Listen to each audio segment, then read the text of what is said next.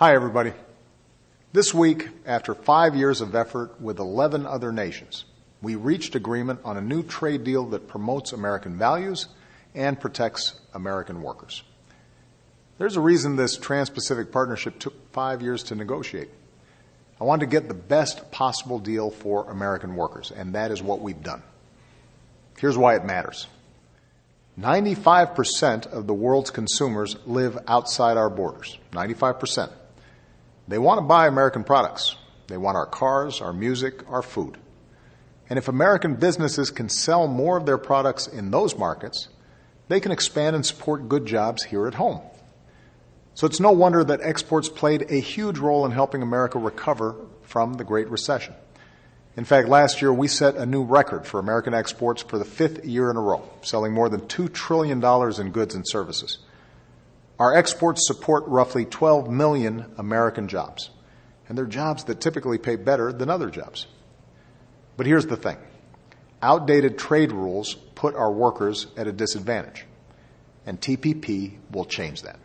Right now, other countries can cut their costs by setting lower standards to pay lower wages. This trade agreement, TPP, will change that, holding partner countries to higher standards and raising wages across a region that makes up nearly 40% of the global economy. Right now, other countries charge foreign taxes on goods that are made in America. Japan, for example, puts a 38% tax on American beef before it even reaches the market.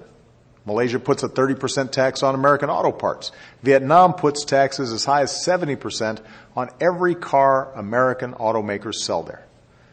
Those taxes and other trade barriers put our workers at a disadvantage.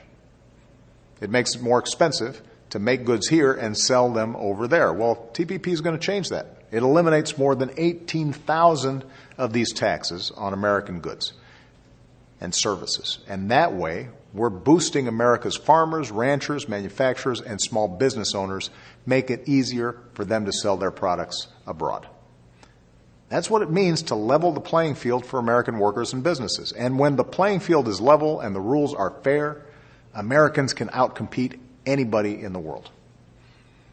Now, I'm the first person who will say that past trade agreements haven't always lived up to their promise. Sometimes they've been tilted too much in the direction of other countries, and we haven't gotten a fair deal.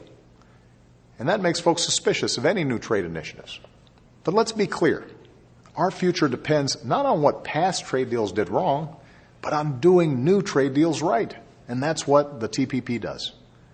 It includes the strongest labor standards in history, from requiring fair hours to prohibiting child labor and forced labor.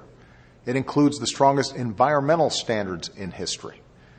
All these things level the playing field for us because if they have to follow these rules, then they can't undercut us and sell their products cheaper because they're violating these rules. And unlike past trade agreements, these standards are actually enforceable. Without this agreement, competitors that don't share our values, like China, will write the rules of the global economy. They'll keep selling into our markets and trying to lure companies over there. Meanwhile, they're going to keep their markets close to us. That's what's been going on for the last 20 years. That's what's contributed so much to outsourcing. That's what has made it easier for them to compete against us, and it needs to change. With this Trans Pacific Partnership, we are writing the rules for the global economy. America is leading in the 21st century. Our workers will be the ones who get ahead. Our businesses will get a fair deal. And those who oppose passing this new trade deal are really just accepting a status quo that everyone knows puts us at a disadvantage. Look, you don't have to take my word for it.